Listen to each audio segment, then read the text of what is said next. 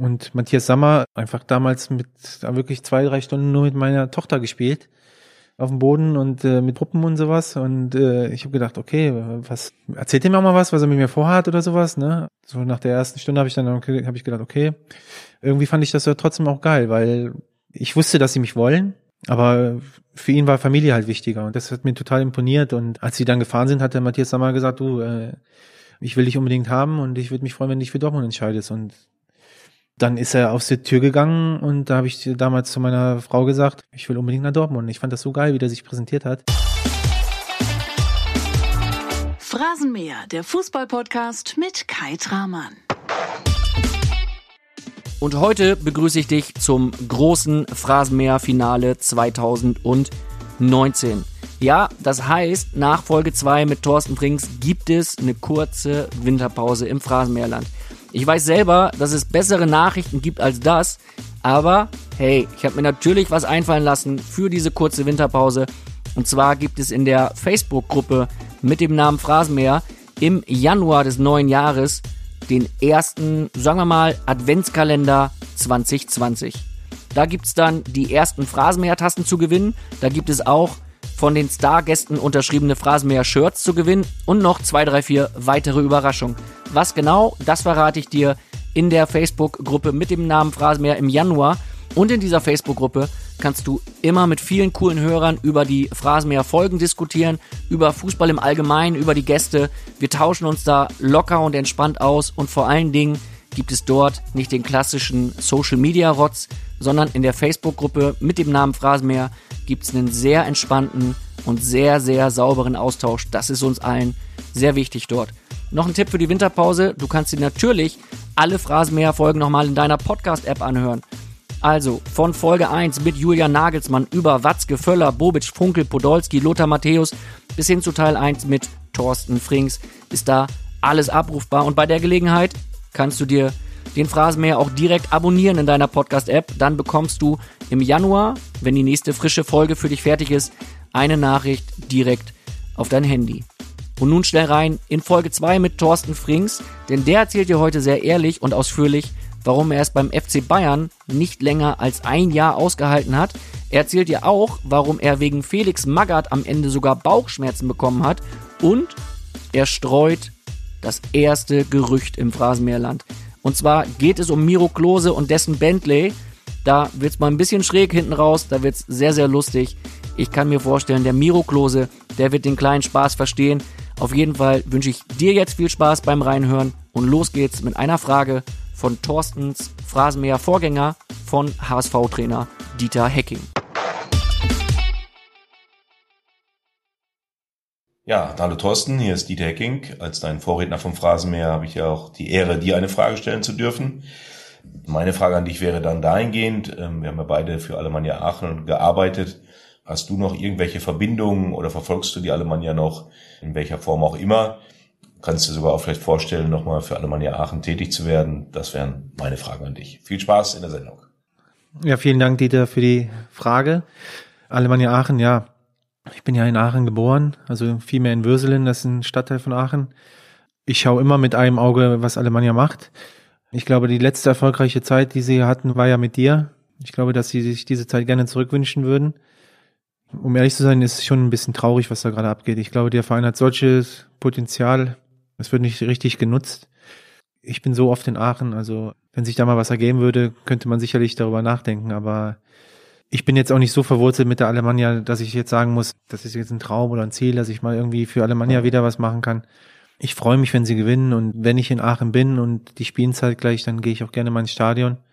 Aber dass ich jetzt sagen muss, so, das ist ein Traum oder ein Ziel oder kann ich jetzt äh, so nicht bestätigen. Also ich drücke die Daumen und ähm, ich glaube, dass es sehr schwer wird für Alemannia, da erstmal jetzt wieder ja, auf den grünen Zweig zu kommen. Aber ich glaube, so wie man das mitbekommt, tun sie alles, was hier in ihrer Macht steht, dass es wieder besser wird. Aber ich glaube, es wird noch eine Zeit lang dauern.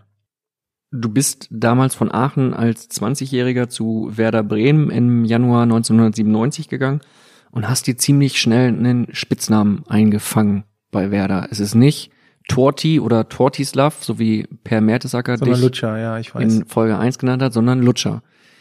Ja. Phrasenmäher-Freaks, Phrasenmäher-Fans, Phrasenmäher-Ultras wissen natürlich, von wem dieser Spitzname kommt, wie es dazu kam. Andi Herzog steckt dahinter und der hat eine Frage an dich. Mit Wiener Schmäh, wie immer. Wir nennen ihn auch mittlerweile im Phrasenmäher Anekdoten, Andi. Hallo Thorsten, da ist ein ehemaliges Vorbild, jetzt live aus Tel Aviv, Andi Herzog. Ich hoffe, es geht dir gut. Wie glaubst du, bist du eigentlich zu deinem Spitznamen Lutscher gekommen? Weil du hast ja eigentlich immer uns so genannt, als junger, rotzfreche Pippen, wie man in Wien so schön sagt. Also als frecher Hund, respektloser frecher Hund, sagen wir es mal so. Und dann hast du ja bei uns immer bei den Erfahrenen gleich im Kreis mitspielen wollen. Und dann hat da irgendjemand deinen Namen verpasst, den Spitznamen Lutscher. Ich weiß nicht mehr genau, wer es war. Liebe Grüße, ciao. Du hast recht, ich war echt respektlos. Ich glaube, wenn ich überlege, wie ich reagiert hätte als erfahrener äh, Hase bei so einem Jungspund, der so respektlos ist, dann ich kann mich im Nachhinein nur bei euch bedanken, dass ihr mir damals nicht die Beine gebrochen habt. Du, Dieter Heils, Olli Reck, Bruno Labbadia, da war ja echt Michael Schulz, der hat's mir zumindest mal angedroht, da war ich danach ruhig. Was ja, hat er gesagt? Ja, ich habe ihn mal getunnelt und dann hatten wir ein Laufduell und äh, ich war ja jung und frisch und Micha war alt und konnte nicht mehr so hinterher und dann hat er gesagt zu mir, wenn ich das noch einmal bei ihm mache, dann bricht er mir die Beine. Und dann, dann, dann war ich immer glücklich, wenn ich dann im Spiel mit ihm äh, in einer Mannschaft war. Du weißt ja ganz genau, dass du mir den super Namen verpasst hast, den ich meine ganze Karriere mit mir rumschleppen musste, den ich abgrundtief hasse, diesen Namen. Warum? Ähm, ja, weil äh, Lutscher ist ja nicht gerade so ein schöner Spitzname. Ne? Da gibt's ja weitaus schönere wie zum Roman Weidenfeller habe ich immer Fuddler gesagt. Ähm, Was ist das, Futtler? ja, Fuddler ist bei uns in Aachen so jemand, der ein Dribbling macht im Fußball und Roman kann zwar die Bälle halten, aber er kann kein Dribbling und da habe ich ihn immer Fuddler genannt. Ich habe den zurecht bekommen, also ich war echt richtig frecher Hund und richtig äh, respektlos. Danke dafür äh, für den tollen Namen, den, den ich wahrscheinlich für den Rest meines Lebens nicht mehr loswerden werde. Ich finde, es ist ein super Spitzname. War das damals typisch Frings? Würde dir das heute nicht mehr passieren, so nassforsch da vorzugehen, so frech zu sein? ich war damals schon immer so, also immer hunderttausendprozentig von mir überzeugt. Ich war immer der Beste für mich in meinen, in meinen Augen. Und ich habe das eben auch so ja ausgestrahlt. Also wenn irgendeiner was gesagt hat, war ich halt immer, hatte ich immer eine große Klappe. Ähm, Ich wollte immer mit den großen Jungs rumhängen, also mit den erfahrenen Hasen. Habe mich da in den relativ schnell als junger Spieler in diesen Kreis reingeschlichen. Die Jungs nochmal, also die haben es auch immer mit Humor genommen und die wussten ganz genau relativ schnell, wie ich war und haben mich eben auch so genommen und unterstützt bis es dann soweit war, dass Andi mir diesen Spitznamen gegeben hat. Und leider, ich habe es zwar geschafft, dass ich dann bei Bayern und äh, in Dortmund dann nicht so genannt worden bin. Das konnte ich dann irgendwie durchsetzen, aber in Bremen bin ich halt äh, Lutscher und äh, ich hasse es abgrundtief, äh, wenn ich durch die Stadt gehe und mich Leute fragen, hey Lutscher, können wir mal ein Foto machen? Also da, da muss ich mich echt beherrschen. Ja, man muss auch dazu sagen, dass das Wort Lutscher in Zusammenhang mit dir mittlerweile was ganz anderes ist, weil das ist einfach dein Name. Da denkt man nicht Ja. mehr an den Lolli oder an Ja, das sagst du, aber viele andere sehen das eben genau andersrum. Du Also- hattest in äh, Dortmund den Spitznamen Fringser. Da habe ich immer nur gedacht, Freunde, der heißt Lutscher. Ich habe damals in, für Bildern Ja, in Dortmund weiß, gearbeitet weiß. und wir sind uns da über den Weg gelaufen, natürlich des Öfteren und hatten Ja, guten Kontakt. Du, da hast du versucht, den Namen Lutscher auch in Dortmund einzubringen, aber das hat Gott sei Dank nicht geklappt. Natürlich, weil was ist denn das Fringser? Was ist das Ja, denn für ein das- Spitzname? Ich glaube, Roman Weidenfeller hatte ich dann noch Dribbler genannt. Genau, Dribbler, ja. Das war mein Spitzname in Dortmund. Äh, Ja, das ist doch kein ja, Spitzname. aber immer noch besser als Lutscher. Also und in München, wie war da dein Spitzname? Da hieß ich, glaube ich, Thorsten nur. Ist ja mega kreativ. Ja. Aber du hattest einen äh, Und Spitznamen. Fringse auch. Ja. Und du hattest hat einen Spitznamen von, genannt. von Olli Kahn, oder? Erinnere ich mich doch irgendwie dran. War da nicht mal irgendwas mit äh, Fritz? Ja, Fritz, genau. Olli war immer Fritz für uns, ja. Warum, weiß ich gar nicht, gar nicht. Ich habe ihn den nicht Er gegeben. für also, euch. Er, er, ja, ja, genau. Er hatte den Namen schon, als ich nach Bayern kam. Oder zur Nationalmannschaft kam. Da hieß er immer Fritz. Was würdest du heute als Trainer machen mit einem jungen Spieler, wie du es mal gewesen bist? Also mit einem rotzfrechen Typen, der daherkommt und erstmal den ganzen Laden aufmischt. Ja, es ist ja auch immer abhängig davon, ob man in dem Jungen was sieht, ob er junge Qualität hat. Es gibt ja leider auch genug junge Spieler, die unheimliches großes Maul haben und nichts dahinter haben, ne? Ich hatte jetzt zum Beispiel als Trainer so einen Spieler, Marvin Melhem, den wir damals aus Karlsruhe geholt haben. Ganz frecher Hund und hat mich echt ein bisschen so an meine Zeit erinnert, als ich so ein junger Bursche war und auch ein guter Fußballer und da habe ich mich so ein bisschen selber gesehen und ich habe ihn so gut gefördert, wie ich nur konnte, aber nicht nur, weil er frech war, sondern auch, weil er ein guter Fußballer war und die Mischung macht's. Ich glaube, es ist nicht verkehrt, wenn man sich nicht alles gefallen lässt, Und natürlich immer auch mit dem nötigen Respekt und auch immer, es muss auch immer der richtige Zeitpunkt sein, um, um auch sowas zu machen, so frech zu sein oder respektlos zu sein. Beim Fußball ist das ja immer auch noch so auf eine spaßige Art. Also im Fußball schmutzelt man ja eher darüber. Und äh, wenn die Leute das richtig zu nehmen wissen, dann glaube ich, kommst du so als Spieler auch recht weit, so mit deiner Art. Würdest du als Trainer den jungen Spieler Frings gerne in deiner Mannschaft haben oder würdest du aus heutiger Sicht sagen, boah, geh mir weg mit dem, ey? Ich hätte den sehr gerne in der Mannschaft, weil bei aller Frechheit und bei aller Respektlosigkeit war ich aber auch ein Spieler oder er auch ein Spieler, der ja Gras gefressen hat und alles getan hat äh, für den Erfolg der Mannschaft. Und von solchen Spielern kannst du nicht genug haben. Wir kommen jetzt auf zwei Trainer zu sprechen mit einem gewissen äh, Hintergedanken. Dixie Dörner, dein erster Werder-Trainer, und äh, Wolfgang Sittger, der Ende 1997 folgte, konnten sich das nicht aussuchen mit dir damals.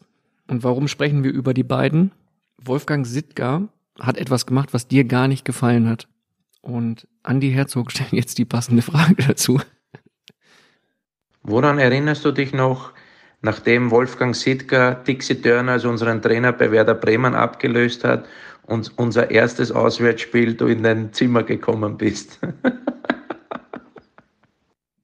Kann ich mich jetzt beim besten Willen nicht erinnern. Also da kannst du auch jetzt gerne die Hupe nehmen. Da, da, für diesen Fall habe ich eine Speziallösung. Gib mir mal einen Hinweis. Ich sag da gar nichts zu, weil das ist hier jetzt mittlerweile äh, Phrasenmeer über 18 und äh, Andy Herzog hat die Antwort. So ein Zufall, ne? Zufällig mitgeliefert. Die Antwort müsste sein, Andi, Andi, ist der Wolle verrückt, der hat, der hat die BTV abgestellt. ja, das stimmt. Ja, jetzt, wo du das sagst, kann ich mich daran erinnern. Das war mal das erste, was ich gemacht habe im, im Hotel, den Pay-TV-Kalender, äh, äh, Sender freigeschaltet. Natürlich nur, um Fußball zu gucken. Ja, da, nur Fußball zu gucken, natürlich. Ähm, da war ich echt geschockt, als ich dann ins Zimmer kam und das lief auf einmal nicht mehr. Also kann ich mich da, jetzt kann ich mich wieder daran erinnern. Bin ich direkt zum Andi rübergelaufen, habe gesagt, ich bin der, wie kann der das denn alles ändern hier? Aber es war gut. Da habe ich mir immer die 15 Euro oder 15 D-Mark damals immer sparen können. Es gibt ja ein äh, Sprichwort in Bremen, das heißt dreimal ist Bremer Recht und deshalb kommt die dritte Frage jetzt von Andy Herzog. Der hat wirklich abgeliefert. Unglaublich. Und eine Frage hätte ich noch unter unserem Lieblingstrainer Felix Magath, als du beim ersten Rückrundenspiel in Nürnberg es 1 zu 0 geschossen hast und dann kurz vor der Pause allein aufs Tor gelaufen bist, hast wie immer viel zu viel Nervosität an den Tag gelegt und hast leider verschossen. Dann haben wir noch kurz vor der Pause den Ausgleich bekommen und dann hat ja der Felix zu dir in der Kabine etwas gesagt. Das habe ich aber nicht so richtig mitbekommen. Vielleicht könntest du das den Leuten noch einmal erklären. Ja, also äh, Andi, schön, dass du es sagst, dass es ja unser Lieblingstrainer war. Also du hast Minimum genauso viele schlechte Erfahrungen gemacht mit ihm wie ich. Erstmal bin ich von A bis Z beleidigt worden. Also es gab, glaube ich, kein Schimpfwort, was er, was er mir nicht an den Kopf geschmissen hat. Er hat sowas gesagt wie, dass ich es eh nicht schaffen werde, dass ich schuld bin, dass wir jetzt nur Unschien gespielt haben. Wie gesagt, beleidigt und dann hat dann auch irgendwann der Schiedsrichter gepfiffen, dass es weitergeht und dann hat er gesagt, okay, und weiter geht's. Und ich natürlich, nachdem ich eine 15 Minuten Standpauke bekommen habe, also ich alleine, eigentlich der Rest der Mannschaft war eigentlich egal, bin ich dann natürlich voller Selbstvertrauen, wie man dann nach so einer Standpauke ist, wieder aufs Feld gegangen, habe alles abgerufen, was nur drinne war, also da war ja nicht mehr viel drinne. Ist dann, glaube ich, beim 1 zu 1 geblieben. Und zum Dank hat er mich dann erstmal drei oder vier Wochen aus dem Kader geschmissen. Es war der 19. Spieltag in der Saison 98, 99, 1-1 in Nürnberg, völlig richtig. Tore Thorsten Frings und Pavel Kuka.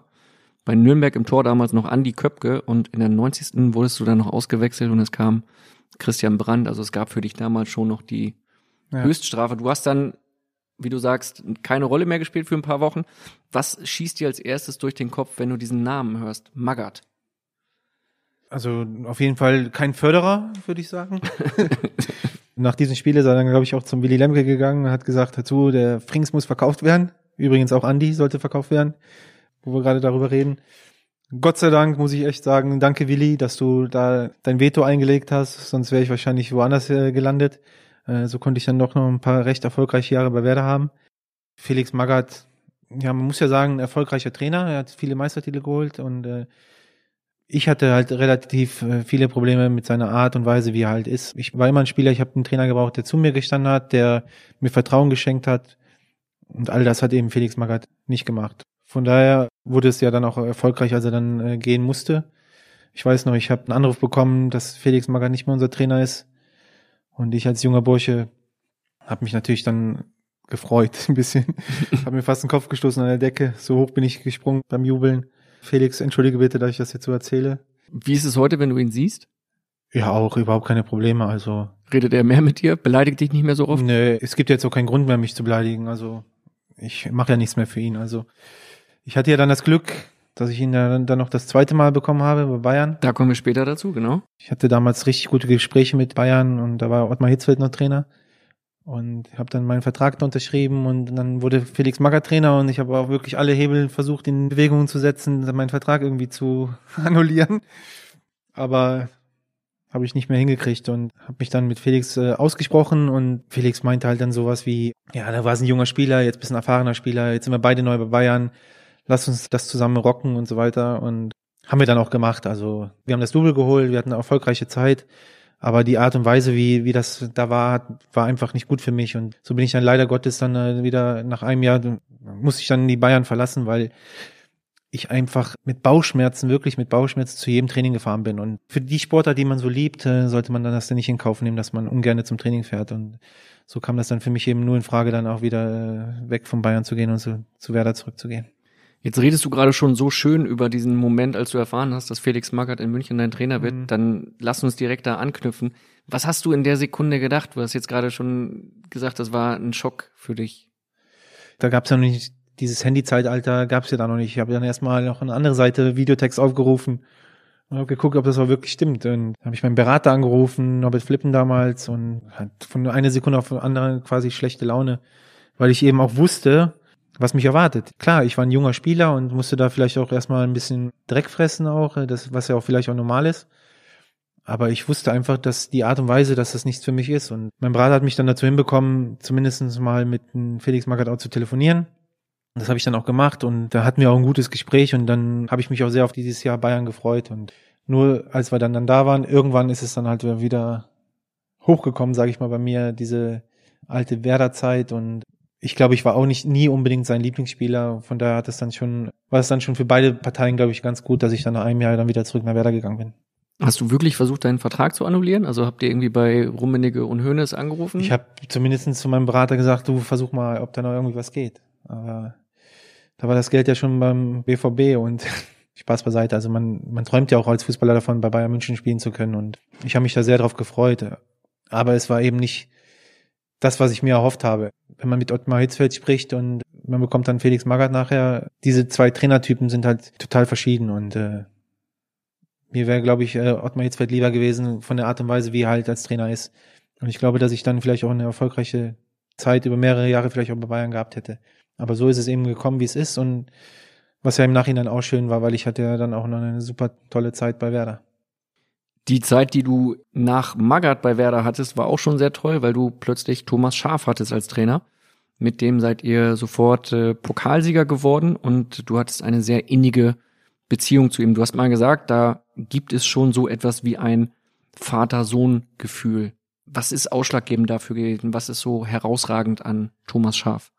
Mit Thomas Schaff hatte ich damals so die ersten Gespräche. Ich war ja damals, bin ich ja von Alemannia Aachen zu Werder gewechselt und war ja eigentlich nur zuerst vorgesehen für die U23. Ich sollte mich ja über U23 Spiele für die erste Mannschaft quasi empfehlen. Und Thomas Schaff hatte mich damals überzeugt von Werder. Und ich bin ja damals in der Winterpause gewechselt. Also ich habe dann die Wintervorbereitung mitgemacht und konnte dann Dixie Dörner von mir überzeugen. Und Dixie Dörner war dann auch so, so mutig und hat mir damals als junger Spieler auch direkt die Chance gegeben. Und bin ich ja heute noch dankbar für.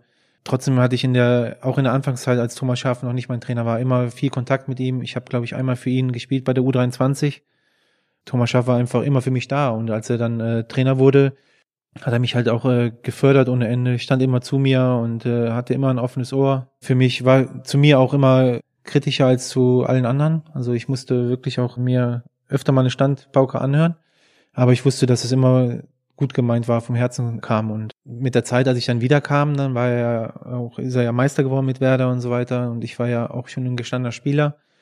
Aber auch während meiner Zeit in Dortmund und bei Bayern hatten wir ständig Kontakt. Also ich habe ihm wirklich alles erzählt, egal was ich für Probleme hatte, ob ich Probleme äh, im Privaten hatte oder wenn mir irgendwas äh, bei der Nation nicht gefallen hat oder sonst irgendwas. Äh, Bei der Nationalmannschaft, ja. Genau, bei der Nationalmannschaft war Thomas Schaaf eigentlich immer der Erste, den ich gefragt habe, wie er das sieht oder was ich jetzt tun soll oder sowas. Also ein ganz wichtiger Mensch in, während meiner Karriere. Unter Thomas Schaaf hast du dann auch zurückgefunden zu altem Selbstbewusstsein.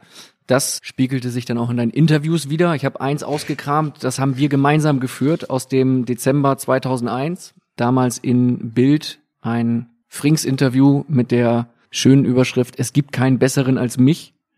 Du sagst unter anderem auf die Frage, gibt es in der Bundesliga bessere Spieler als Sie im zentralen Mittelfeld? Sagst du, nein, natürlich hängt das immer von der Form ab, aber momentan gibt es keinen besseren. Ich brauche mich auch nicht vor Kehl, Deisler oder Ballack zu verstecken, kann in Deutschland mit jedem mithalten. Platzt das dann mal so aus dir raus, dass du sagst, komm, ich bin hier die Nummer eins und sonst kannst du alle vergessen? Nee, das war damals meine hundertprozentige Überzeugung. Habe ich ja eben schon gesagt. Ich war immer schon von mir überzeugt.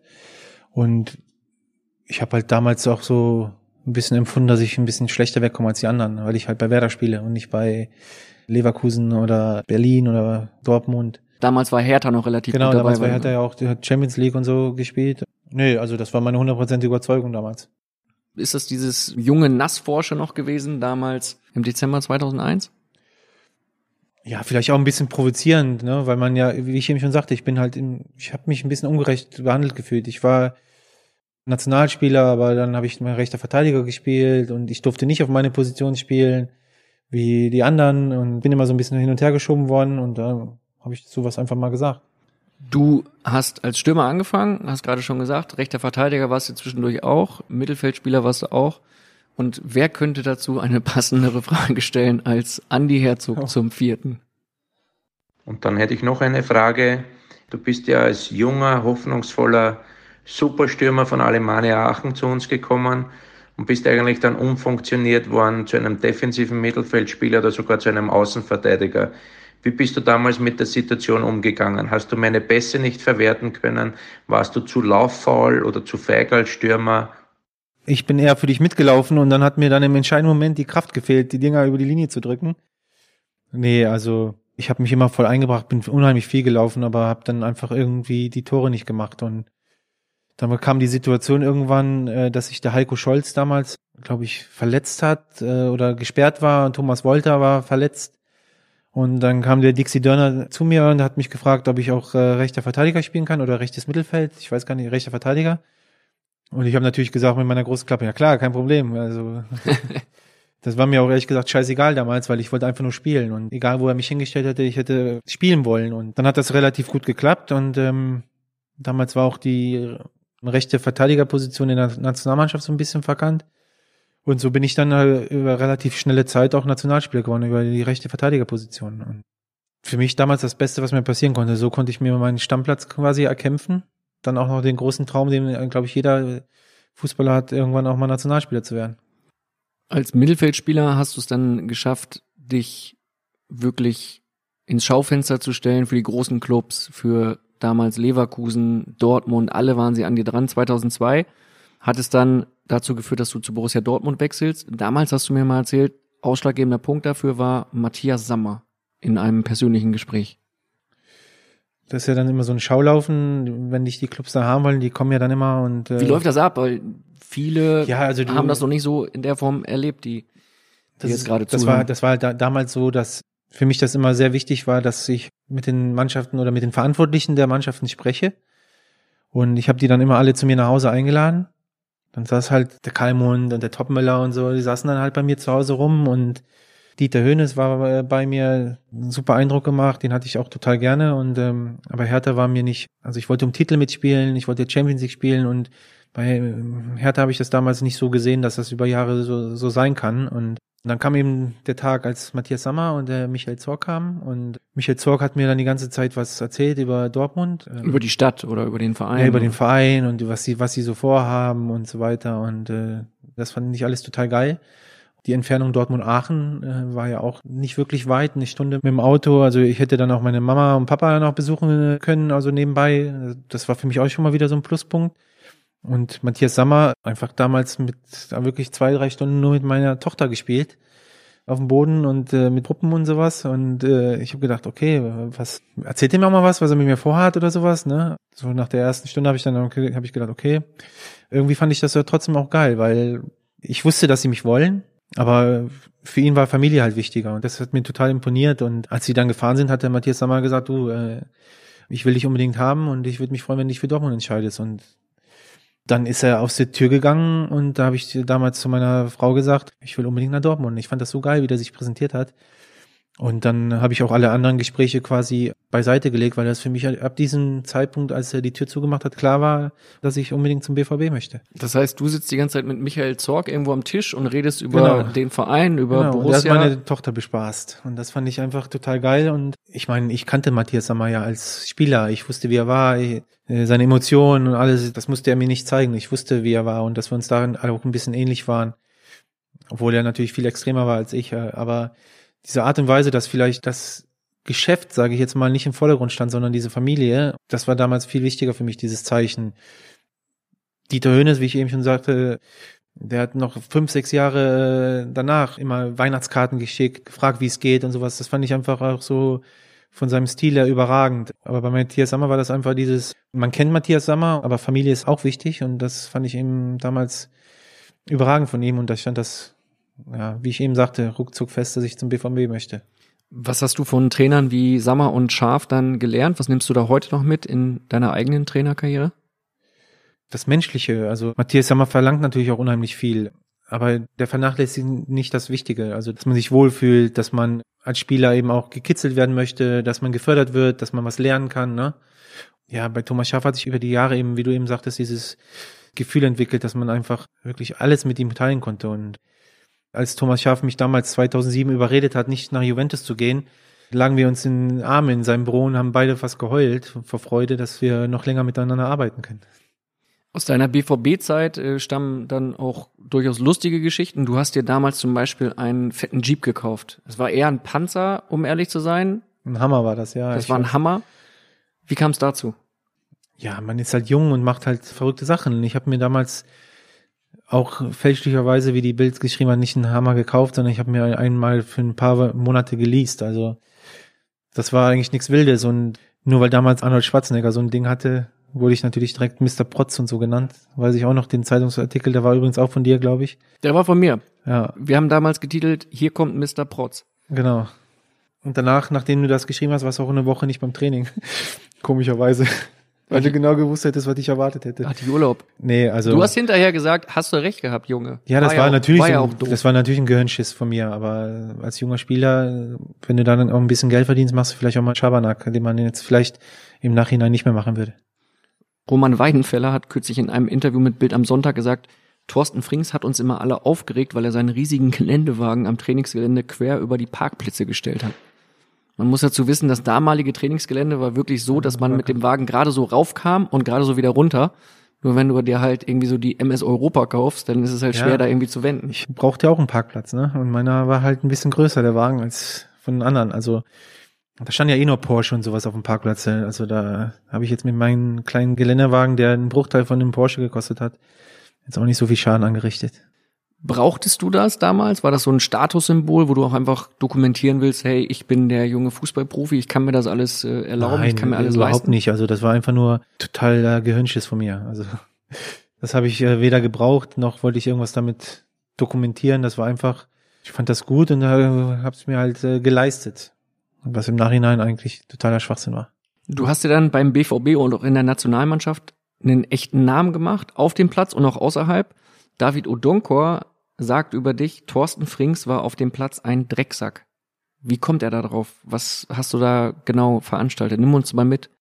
Für mich gab es immer nur, ich muss alles unternehmen dafür, dass wir ein Spiel gewinnen. Und wenn da eben auch mal provozieren, irgendwas Hinterhältiges dazugehört, was der Schiedsrichter vielleicht nicht mitbekommt, dann habe ich das gemacht. Aber immer nur mit dem Hintergrund, dass ich dieses Spiel gewinnen wollte. Da habe ich alles in Kauf genommen. In Dortmund gab es dann im Oktober 2002 mal Zoff, weil du in einem TV-Interview gesagt hast, dass du sehr unzufrieden warst mit einem Mitspieler. Und du hast damals gesagt, er vergibt eine Chance und kommt dann grinsend zurück. So kann man nicht gewinnen. Es ging um einen Stürmer. Ja, Amoroso wahrscheinlich. Amoroso. Ja, Aufstand gegen Amoroso hat Bild damals getitelt Mhm. und ich kann mich dran erinnern, dass du gesagt hast, hey, ich habe da ein Problem, ich habe einen Mitspieler zusammengepfiffen und alle schreiben jetzt hier Aufstand gegen Mhm. Amoroso. Der war aber gar nicht gemeint. Gemeint war damals Everton. Ja, die waren ja beide gleich. Also ich habe mich ja auch damals für Dortmund entschieden, weil äh, Dortmund gerade auch Meister geworden ist. Ne? Und äh, ich wollte unbedingt Meister werden, ich wollte unbedingt Champions League spielen, ich wollte erfolgreich Fußball spielen. Das war damals so eine Phase, ich kann mich da gut daran erinnern. Ich kam dahin als total hungriger Spieler, als Spieler, der jetzt hier unbedingt äh, erfolgreich sein will. Und ich hatte damals so den Eindruck, dass so viele von diesen Spielern, ganz besonders eben im Amoroso, Everton, so den Eindruck so vermittelt haben, dass sie so ein bisschen satt waren. Ne? Oh, wir sind gerade deutscher Meister geworden, jetzt müssen wir nicht mehr liefern. Und ich bin aber genau aus diesem Grund dahin gekommen. Und da haben sich eben so, das hat halt nicht äh, zusammengepasst. Und da musste man eben mal Luft ablassen. Natürlich falsch, dass man den Spieler, das sage ich auch jetzt nach meiner Karriere, wenn man diese ganze Scheiße miterlebt hat, Natürlich darf man seinen Mitspieler nicht öffentlich kritisieren. Wenn ich jetzt als Trainer, wenn das jetzt einer machen würde, würde ich den Spieler auch bestrafen. Das war damals falsch von mir, aber das ist damals so gekommen, weil ich eben alle, ja, weil ich eben damit nicht einverstanden war, dass eben da einer, ja, meinen Erfolg oder verhindert. Das Schräge war ja, dass du quasi den Namen nicht genannt hast und alle dachten, es sei Amoroso und du hast aber Everton gemeint. Hast Ja. du es irgendwann nochmal klargestellt oder hast du gedacht, Nö. oh, jetzt ist auch egal? Also egal, ob es Everton oder Amoroso waren, also die waren ja beide gleich. Also die sind ja alle so ein bisschen so locker und laufen immer mit Lachen durch die Gegend. Das hat eben zu diesem Zeitpunkt nicht gepasst. Also ich habe ja auch mal so gesagt, dass ich so das Gefühl habe, der Einzige, der Meister werden will, bin ich und Matthias Sammer. Es war, glaube ich, auch eine schwere Zeit damals für Dortmund. Gerade nach dem Meisterjahr, da lässt man halt ein bisschen nach. Das, sowas, das kann, können halt nur die Bayern halt, ne? Wo du halt jedes Jahr den Druck hast, Meister zu werden. Das war damals eine Überraschung. Und ähm, alle waren so ein bisschen zufrieden. Ist das etwas, was dir manchmal dann auch vielleicht zur Last gelegt wurde, dass du halt sehr temperamentvoll bist und dass du auch sehr klar das aussprichst, was du gerade denkst? Dass du auch mal aneckst in, in Interviews? Natürlich, also da kommen ja auch viele nicht mit klar, ne? Also das muss man eben auch so so sagen. Es wäre sicherlich besser für mich gewesen, wenn man vielleicht mal diplomatischer gewesen wäre in der einen oder anderen Situation oder vielleicht auch mal die ein oder andere Sache geschluckt hätte. Aber ich war halt so als Typ und ich hätte auch gar nicht anders gekonnt. Also ich habe aber auch nichts irgendwie gemacht, gesagt, getan oder sowas, was ich jetzt hier bereuen würde. Also würde- oder weil ich jetzt sagen würde, oh, das würde ich jetzt anders machen. Also es ist so gekommen, wie es ist und äh, ich glaube, wenn man meine ganze Karriere sieht, im Nachhinein kann ich eigentlich damit ganz zufrieden sein. Du bist dann 2004 gewechselt zum FC Bayern und irgendwas muss da passiert sein, weil Per Mertesacker schickt eine Frage aus London an dich und hat da, glaube ich, einen Hintergedanken. Ich hätte noch eine Frage an dich, lieber Torti. Erzähl uns doch mal, wie damals dein Wechsel von Dortmund nach Bayern zustande gekommen ist und wie du den Verein BVB mit deinem Wechsel gerettet hast. Hab viel Spaß mit dem Kollegen Tramann. Dein Per. Es war ja damals so, dass ja der BVB ja Probleme hatte, finanzielle Probleme hatte. Ich hatte noch einen laufenden Vertrag bis 2006. Ja, irgendwann hieß es dann, okay, die Spieler müssen Gehälter abgeben, 20 Prozent vom Gehalt abgeben, ähm, was der Verein dann auch äh, einfach gemacht hat. Und wir Spieler wussten halt, okay, jetzt wird es langsam eng hier. Und ne, wir haben natürlich auch Zeitungen gelesen. Ja, war es dann halt so weit, dass Spieler verkauft werden mussten und zwar relativ zügig. Und Bayern wollte mich damals verpflichten und ich habe mich ja eigentlich in Dortmund total wohlgefühlt. Ne? Und dann habe ich dann irgendwann bei der EM 2004 in Portugal, kurz vorm Eröffnungsspiel oder so, habe ich dann einen Anruf bekommen von Niebaum, Herr Niebaum. Nee, nicht Niebaum, es war Meier, Michael Meier, glaube ich. Michael Mayer war der Manager. Genau, wie es denn aussieht mit Bayern. Ich so, ja, wie, wie es aussieht mit Bayern? Ja, ähm, die wollen dich haben und wir, wir müssen dich verkaufen. Weil wir brauchen das Geld, so ungefähr. Und dann ging das aber auch so ein bisschen zu schnell für mich. Und dann habe ich dann erstmal meine Frau angerufen. Ich so, hör mal zu, wie sieht's aus? Bayern München und so. Wir haben uns ja gerade so in Dortmund eingelebt. Aber wenn Bayern anruft, dann zögert man ja auch nicht zu lange. Da habe ich das dann irgendwann dann äh, gemacht. Der Herr Meier hat dann zu mir gesagt, okay, wir rufen dich dann in zwei, drei Stunden mal an, dann brauchen wir eine Entscheidung. Dann hat er dann angerufen, dann habe ich gesagt, okay, ich gehe. Und dann ist wohl dann die, so, sofort die Ablösesumme zum BVB gewandert und der BVB konnte so ja, dadurch ihre Lizenz quasi sichern. Hast du dann gar nicht richtig verhandelt, gesprochen mit äh, Hoeneß oder Rummenigge ja, doch, damals? das haben wir schon alles gemacht. Also ich wusste ja, dass die Interesse der Bayern da ist. Also das ist dann alles so nebeneinander hergelaufen. Aber dass ich mich dann so schnell entscheiden musste, ne? also das war dann wirklich nur so eine Frage von Stunden quasi. Ist es im Nachhinein zu früh passiert, der Wechsel zu Bayern München? Oder gibt es da keinen richtigen oder falschen Zeitpunkt? Nein, man muss ja dazu sagen, damals, ich bin ja nach Dortmund gegangen, da sind die ja gerade deutscher Meister geworden und dann hatten wir ein, ein Jahr, da haben wir uns noch für die Champions League qualifiziert und dann hatten wir wirklich kein gutes Jahr. Wir hatten extrem viele Verletzte, jede Menge Kreuzbandrisse, ich unter anderem auch. Und dann haben wir dieses Jahr auch nur auf Platz sieben oder so abgeschlossen. Also wir haben uns, glaube ich, nicht für Europa qualifiziert. Und Matthias Sammer ist gegangen zum VfB Stuttgart. Wurde damals entlassen und hat Genau. dann direkt in Stuttgart wieder angefangen. Genau. Und ähm, das war dann für mich dann auch so, okay, dann gehe ich halt zu Bayern halt, ne? Und spiele dann auch wirklich dann um die deutsche Meisterschaft mit. Was ich wollte, mein Ziel als Fußballer war deutscher Meister zu werden und Champions League zu spielen. Und ich wollte unbedingt irgendwann bei Bayern München spielen. Ob es jetzt zu früh oder zu äh, gewesen ist, im Nachhinein vielleicht schon, weil der Zufall war jetzt mit Felix Magath. Aber äh, es war immer mein Traum und mein Ziel, für Bayern München zu spielen. Und äh, ich bin auch total froh, dass ich es geschafft habe, das äh, da zu spielen. Du hast äh, 29 Bundesligaspiele für Bayern München gemacht in der Saison, hast drei Tore geschossen, bist äh, Meister geworden, hast dir deinen Traum vom großen Titel da schon erfüllt. Aus heutiger Sicht alles okay für dich, abgehakt oder sagst du, Mensch, eigentlich hätte da auch noch mehr bei rausspringen können? Ja, eigentlich hätte ich meine Arschbacken zusammenkneifen müssen und bei Bayern bleiben einfach, ne? Weil egal, ob das Verhältnis zum Felix Magath nicht gut war oder ich hätte einfach da bleiben müssen, mich durchsetzen müssen. Bei Bayern sind immer so viele Spiele im Jahr, du hättest sowieso deine Einsätze bekommen. Da hätte ich sicherlich noch mehr Titel äh, gewinnen können. Bayern München ist nun mal der beste Verein in Deutschland und äh, wenn man da spielen kann, dann ist es schon richtig geil als Fußballer.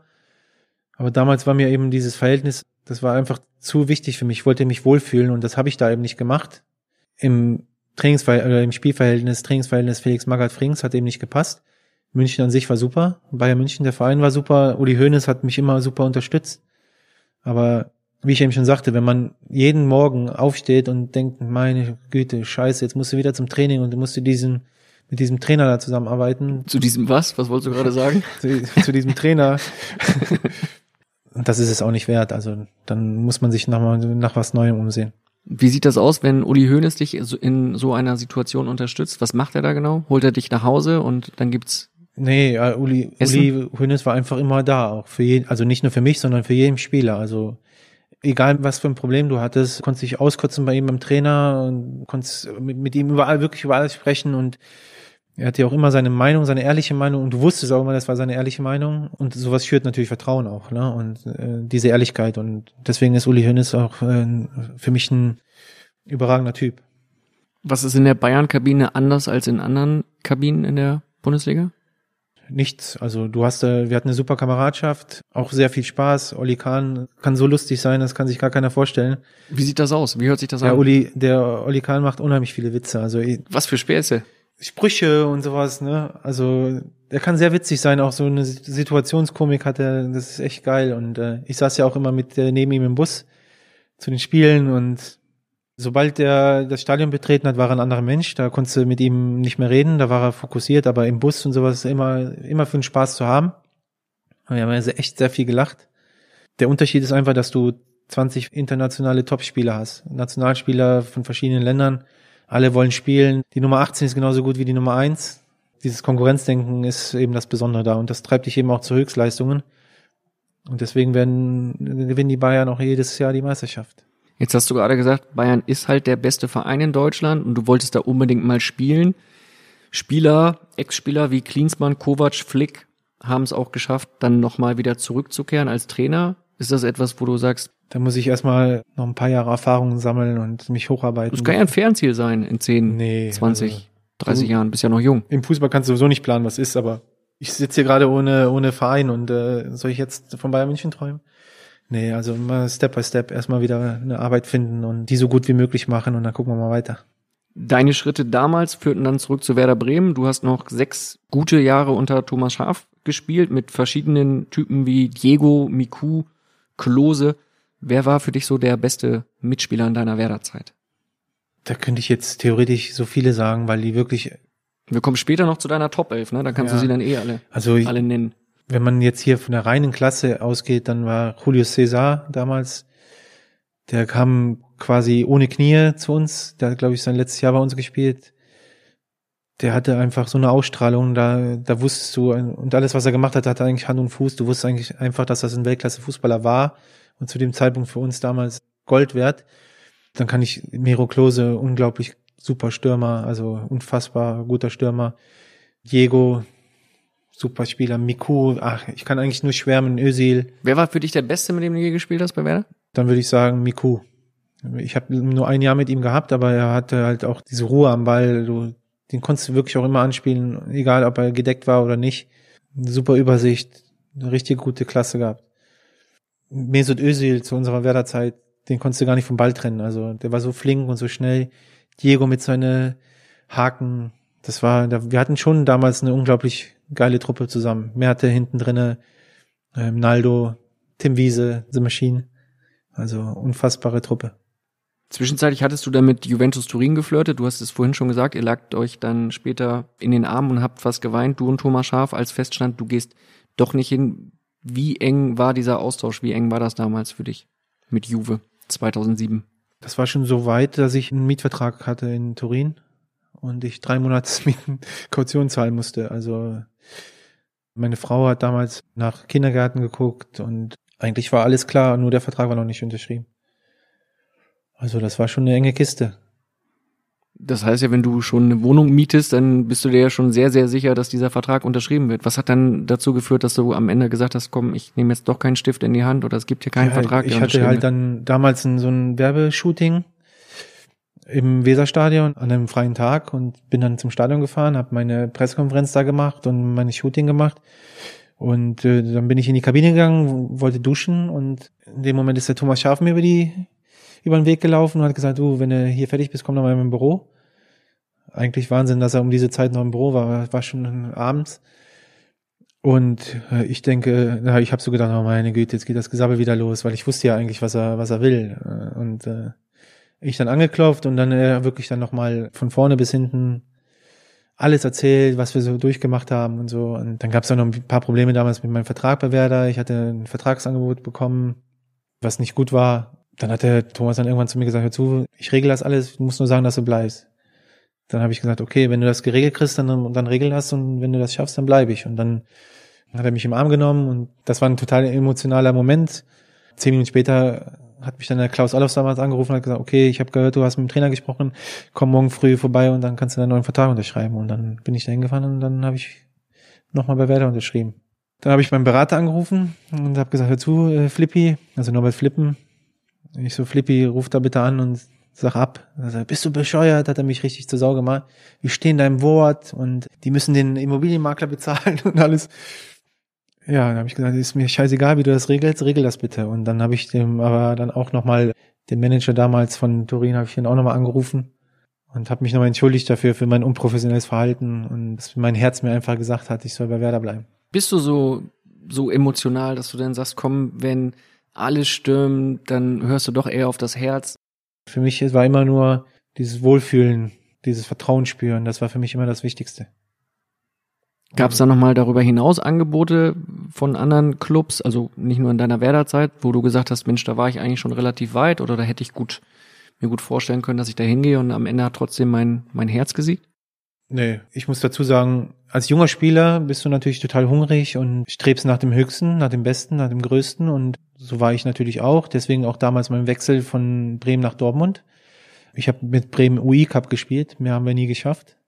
Und ich wollte dann unbedingt Champions League Meister, um die Meisterschaft mitspielen. Deswegen mein Wechsel damals zu Dortmund. Auch wegen Matthias Sammer.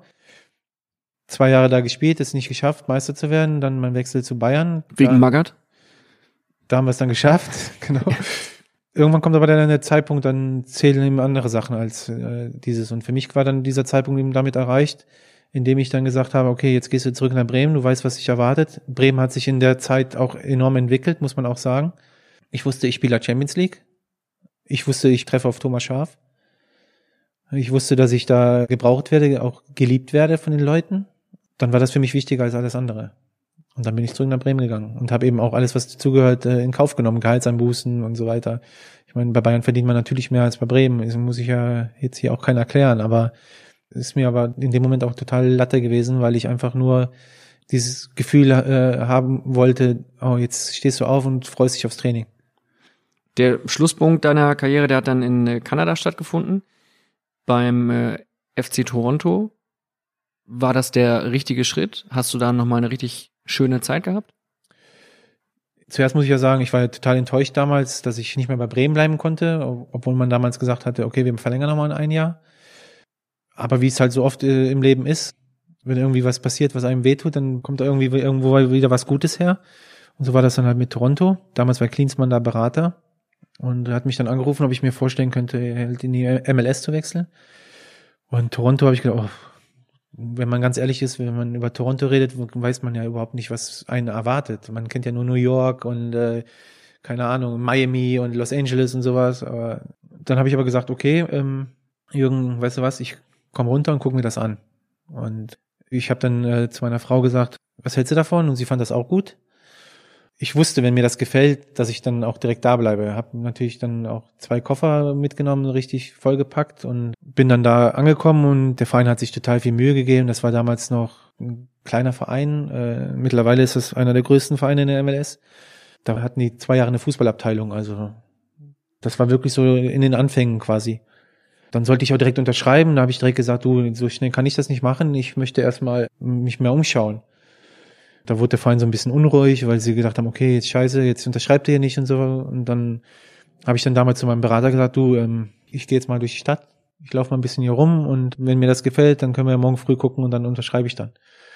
Und dann habe ich dann wirklich so, bin ich einfach durch Toronto mal gelaufen den ganzen Tag und habe mir das alles mal in Ruhe angeguckt und habe auch mal geguckt, wie ich mit der Sprache zurechtkomme. Also ich konnte damals halt nur so ein bisschen Schulenglisch und äh, wusste auch, dass das ein Problem sein könnte für mich eventuell. Ne? Und aber ich habe dann relativ schnell gemerkt, dass das gar nicht so schlimm ist und habe mich da irgendwie von der ersten Sekunde an total wohl gefühlt und habe dann am nächsten Morgen da den Vertrag unterschrieben und habe da zweieinhalb überragende Jahre gehabt. Also vom ganzen Lifestyle her, vom vom Leben her. Ich konnte die Sprache ein bisschen lernen. Ich bin wieder so ein Stück weit geerdet, weil Fußball interessiert da einfach keine Sau. Also wenn du hier in Deutschland als Fußballprofi, Nationalspieler durch die Gegend läufst, wirst du halt auch ein bisschen angehimmelt, wirst auch ein bisschen bevorzugt.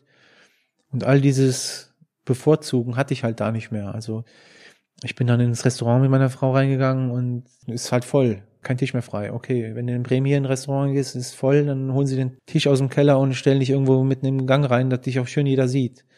Oder bist in die Diskothek reingegangen und der Türsteher hat gesagt, mir gefällt deine Hose nicht, du kommst hier nicht rein. Und da kannst du auch keinen Stress machen, sondern gehst einfach in den nächsten Club. Und wenn du hier in Bremen in die Disco gehst, kann ich mit einem Schlafanzug in die Disco gehen und alle finden mein Outfit noch toll. Also das hat mich halt total geerdet wieder. Man wird da wieder so ein Stück weit normal und das fand ich eigentlich total überragend. Sportlich gesehen war es ein absoluter Reinfall. Wir hatten eine Katastrophenmannschaft, also muss man ehrlich so sagen. Wir haben, glaube ich, nur vielleicht in meiner zwei Jahre, vielleicht fünf Spiele mal gewonnen. Aber dieses Drumherum alleine, das war einfach äh, ein Traum und denke ich sehr gerne äh, äh, dran zurück an diese Zeit und habe auch in dieser Zeit sehr viele Freunde da kennengelernt und versuche Minimum zwei, dreimal im Jahr nach Toronto zu fliegen. Und triffst dich da dann mit? Treffe mich da mit meinen Freunden, auch mit dem Verein Freunden. auch, mit den, die ja mittlerweile, äh, in, glaube ich, in den letzten vier Jahren, glaube ich, dreimal im Endspiel standen, einmal Meister geworden sind, also sich enorm entwickelt hat. Du hast dir dann da auch andere Sportarten angeschaut, also fernab von Fußball? Ja, jeden Tag quasi. Also ich bin da total Fußball, also sportverrückt und habe da neben dem Fußball noch Basketball, Baseball. Ich bin ein absoluter Baseball-Freak. Ich liebe die Blue Jays, also das ist mein absoluter Traumverein. NBA geguckt. Das Schöne war, alles gehörte einer Gesellschaft da. Also wir hatten dann wir hatten so Ausweise und konnten quasi von Stadion zu Stadion äh, marschieren. Und alles ist ja nur innerhalb von ja, 600, 700 Meter ist ja alles erreichbar da in Toronto. Also es war schon ein Traum. Das heißt, du bist dann mit deinem Ausweis zum Basketball geschlendert und hast. Genau, und hab mir die NBA angeguckt und am nächsten Tag war dann in der gleichen Halle ein Eishockeyspiel, dann hast du die NHL angeguckt und dann bist du abends noch. Ich hatte ein Apartment in so einem Wolkenkratzer, ich konnte mit dem Fernglas ins Baseballstadion gucken. Da habe ich dann öfters auf die Anzeigetafel geguckt und habe geguckt, welches Inning gerade ist und gegen wen sie gerade spielen. Hab dann meine Frau eingepackt und habe gesagt, hör zu, wir gehen jetzt noch zum Baseball und haben uns da noch ein Bierchen getrunken oder so im Stadion. Das war nur 200 Meter von meinem Apartment weg oder so. Also das Hast war du schon eine geile Zeit. Viel Kontakt gehabt zu anderen Sportlern dann auch? Ja, also wir haben quasi alle in einem Building gewohnt. die Eigentümer, also diese, diese Gesellschaft hat dann öfter auch mal so Abende gemacht, wo man sich auch mal kennenlernt. Und ich habe mich dann relativ schnell mit einigen Leuten da angefreundet. Wie kommt sowas zustande dann? Das witzigste Kennenlernen war mit einem Basketballer, mit einem DeRozan hieß er. Also der hat über mir gewohnt, äh, zwei Etagen drüber und äh, irgendwann habe ich einen Aufzug gedrückt nach unten. Er, kam, er war dann im Aufzug drin. Ich wusste natürlich, wer er war, weil ich äh, ein Basketball-Fan bin und er wusste aber nicht, wer ich bin quasi, weil er war damals eine Big Nummer da in Toronto, unheimlich viel Geld verdient und so. Ja, wir fahren dann runter und irgendwann bleibt der Aufzug stecken. Und er hat so ein bisschen Panik gehabt und äh, also ich hatte an den Tag, glaube ich, frei. Ich war relativ relaxed und da kamen halt die Sirenen und die Aufnahmen im, im, in dem Aufzug, dass wir ruhig äh, sein sollen, nicht hysterisch werden sollen. Und er hat die ganze Zeit mit seinen wertvollen Händen, sage ich jetzt mal, versucht, die Aufzugtür aufzumachen. Und dann irgendwann, äh, nachdem er dreimal sich die Finger geklemmt hat, habe ich dann zu ihm gesagt, äh, dass ich das lieber für ihn mache, weil er ja seine Hände braucht, weil die hatten dann, glaube ich, abends noch ein Spiel oder so. Und dass ich das lieber mache. Und dann haben wir es dann zusammen geschafft, den Aufzug so auf halber Höhe irgendwie so zwischen zwei Etagen anzuhalten. Und dann ist er rausgesprungen, hat mir dann auch noch rausgeholfen. Und ähm, dann haben wir Nummern ausgetauscht und so weiter und haben uns dann hin und wieder gesehen und haben ein bisschen Zeit miteinander verbracht. Hat er sich je revanchiert dann für deine Dienste? Nee, aber er hat mich dann quasi in den Kreis der Raptors eingeführt. So, ich durfte dann öfter mal so auf so Teamabende mitkommen. Das ist ja nochmal eine ganz andere Hausnummer als äh, in Deutschland beim Fußball. Also das ist ja, das ist eine ganz andere Welt. Inwiefern?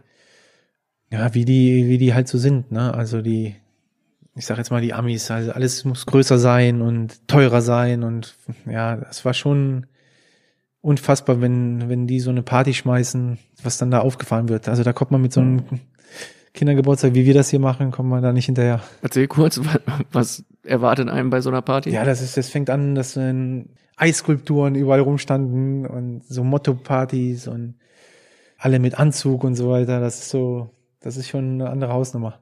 Aber es war super. Und jetzt spielt er ja leider nicht mehr in Toronto, jetzt spielt er in San Antonio. Aber hin und wieder schreiben wir nochmal. Kommen wir zu den wirklich wichtigen Fragen. Ich habe in der Facebook-Gruppe mit dem Namen Phrasenmäher geschrieben, dass du der nächste Gast bist und dass natürlich jeder User, jeder Phrasenmäher-Fan, alle aus der schönen Phrasenmäher-Community dir eine Frage stellen können. Einige sind gekommen, einige Fragen. Unter anderem die Frage, wie oft gehst du zum Friseur? Also, wenn ich Lust habe. Also ich habe jetzt nicht so wie jetzt viele anderen sagen, ich gehe einmal im Monat zum Friseur. Ich gehe dann, wenn ich Lust habe. Ich, wenn ich meine, da ist es soweit. Also Gibt's dich nochmal mit kurzen Haaren? ja, also meine Frau hat mir jetzt gesagt, ich kriege eine langsam eine Platte. Also Wo? ja, oben wird's ein bisschen weniger. Also wenn das mal soweit sein sollte, dann werde ich es mir wieder abrasieren. Aber solange ich es noch tragen kann, bleiben sie lang. Wie stolz bist du darauf, dass einer der Charaktere von Breaking Bad, Gus Fring, nach dir benannt wurde? Ja, erstmal muss man sagen, ist das ja eine mega geile Nummer, ne? muss man ja ehrlich sagen. Das ist aber überragend.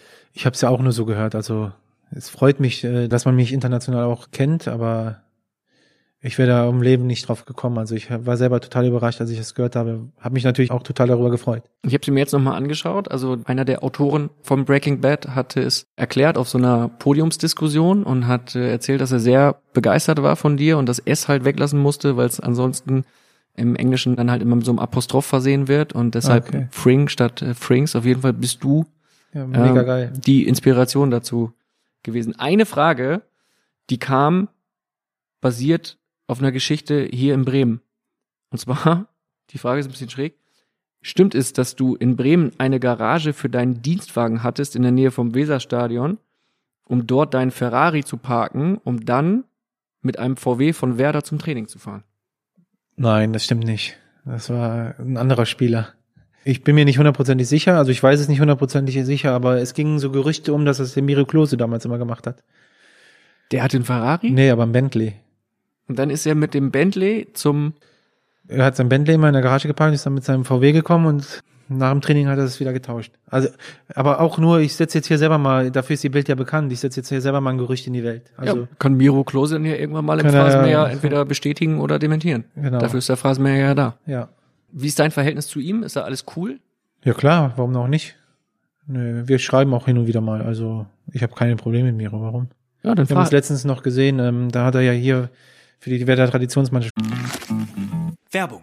Moin ihr Fußballverrückten. Ab sofort gibt es für euch jeden Morgen ab 6 Stammplatz. Euren Fußballstart in den Tag. Mit allem, was ihr wissen wollt und müsst. In kompakten 15 Minuten sorgen wir dafür, dass ihr mitreden könnt. Für die Kantine, die WhatsApp-Gruppe oder den Stammtisch. Wer uns gehört hat, der gibt da überall den Ton an. Wir ordnen ein, wir werden. Wir überraschen und wir sind manchmal auch frech. 80% von euch und ich krauen sich auch mal an den Eiern. Folgt Stammplatz auf der Podcast-Plattform eurer Wahl, um keine Folge mehr zu verpassen. Wir freuen uns auf euch. Werbung Ende. Gespielt, dann waren wir abends noch essen. Dann frag ihn mal, wie das war damals mit dem Mach ich. Bentley.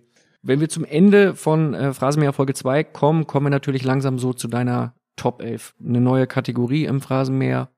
Du musst, darfst deine Top 11 aufstellen. Die wichtigste Frage natürlich so, wer war der Mitspieler, bei dem du sagst, das ist mit Abstand der allerbeste gewesen, mit dem ich je gespielt habe? Außer Thorsten Frings. Ja, ich habe ja eben schon gesagt, dass das ja nicht fair ist. Also ich fand immer Miku, fand ich überragend. Julio Cesar war auch überragend.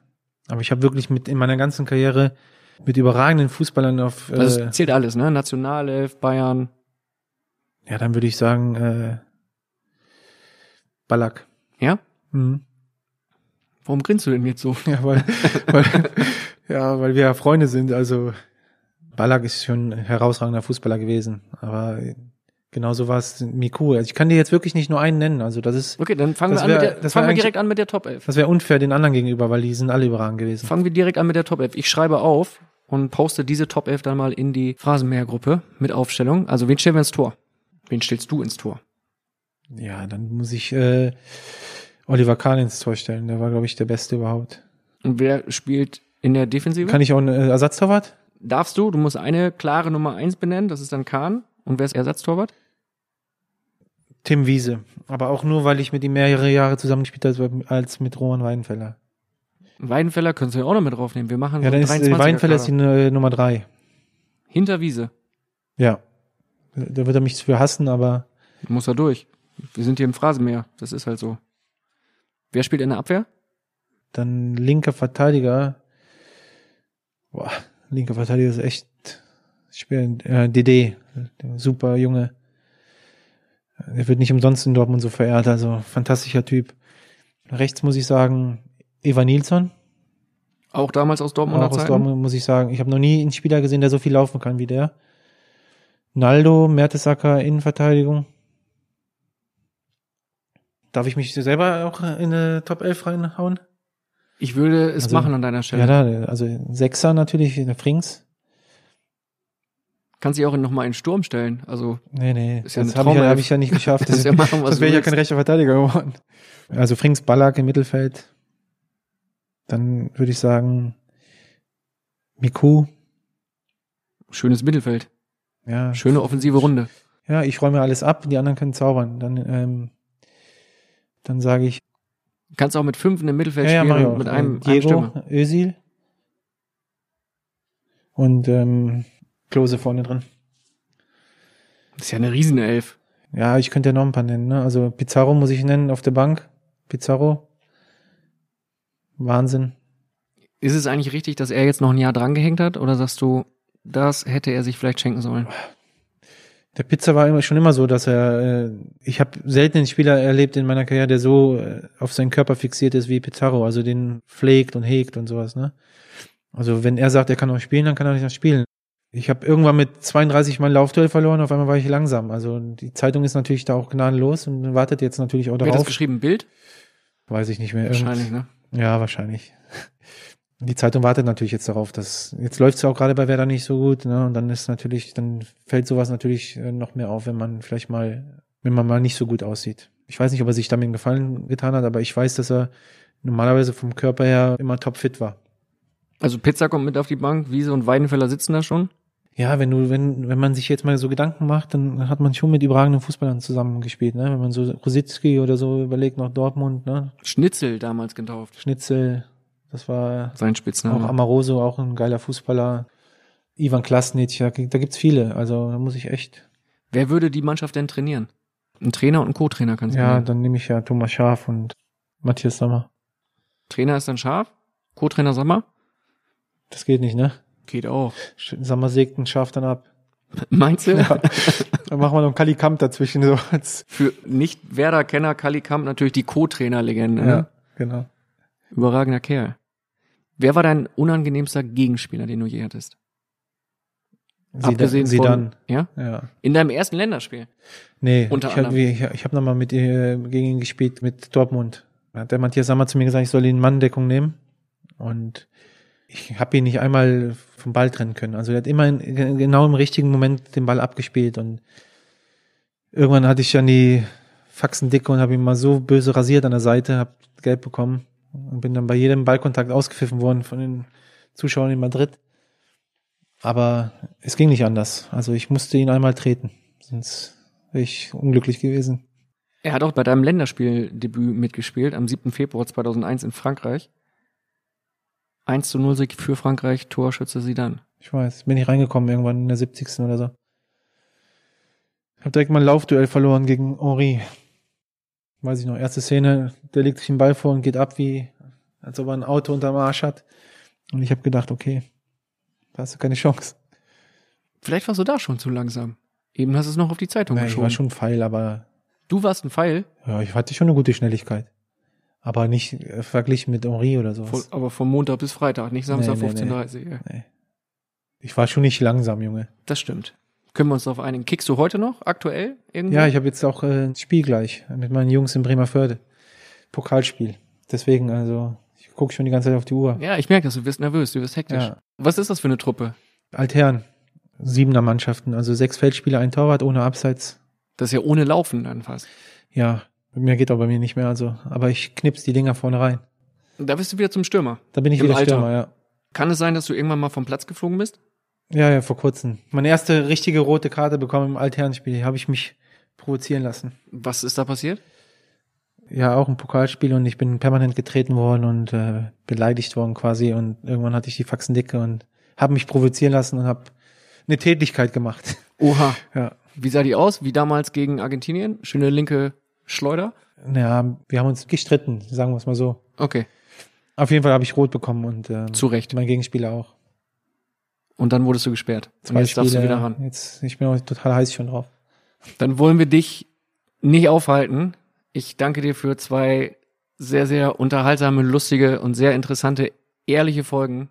Es ist äh, irre, was du alles erzählt hast, was du preisgegeben hast. Also von Streitereien mit Yogi Löw über Anekdoten mit Andy Herzog. Vielen, vielen Dank. Der nächste Gast wird natürlich dann von dir eine Frage per Sprachnachricht geliefert bekommen. Die kannst du nachreichen, sobald der Gast feststeht. Ich kann nur sagen, vielen, vielen Dank für einen herrlichen Jahresabschluss 2019, Thorsten. Danke. Hat mir sehr viel Spaß gemacht. Willst du dich noch bei irgendwem explizit bedanken? Ja. Allgemein? Ich möchte mich natürlich bei Andi Herzog bedanken, weil ohne Andi hätten wir die Sendung wahrscheinlich heute nicht vollgekriegt. Absolut. Also Hätte ich vielen Dank gnadenlos Andi verkackt. nach Tel Aviv und ich hoffe, dass wir bald mal wieder äh, voneinander hören. Vielen Dank, Thorsten. Danke dir, Kai. Und am Ende von Folge 2 gibt's hier und jetzt eine gute Nachricht von Thorsten Brings. Denn er hat sein Pokalspiel gewonnen, hat einen 9 Meter verwandelt, ist also im 9 Meter Schießen weitergekommen und es gab keine rote Karte für den Lutscher. Geile Nachrichten, das ist Weihnachten, das riecht nach Nächstenliebe und Winterpause. Und das war das Phrasenmäherjahr 2019. Für mich war es ein geniales Jahr. Nach der schönen Phrasenmähergeburt in 2018 mit Julian Nagelsmann und Gästen wie Christoph Kramer und Freddy Bobic saßen 2019 gleich 14 Gäste vorm Phrasenmäher-Mikro und die haben gefühlt 1400 Anekdoten erzählt, Geheimnisse und Geschichten ausgepackt. Mein Dank geht daher an dieser Stelle an Daniel Sprügel von Sportsmaniac für die Podcast-Produktion und natürlich an alle Gäste, die ich bisher im Phrasenmeerland begrüßen durfte. Und auch an all diejenigen, die schon für 2020, ja, klingelingeling, ihre Zusage gegeben haben. Wer das alles ist, das verrate ich dir an dieser Stelle in Kürze. Damit du keine Folge verpasst, kannst du den Phrasenmäher jetzt gerne in deiner Podcast-App abonnieren. Und ich sage Danke. Danke für 2019. Danke für den Phrasenmäher-Support. Danke fürs Zuhören. Und ich wünsche dir schon mal alles Liebe fürs neue Jahr, für 2020. Denn dann hören wir uns wieder im Phrasenmäherland.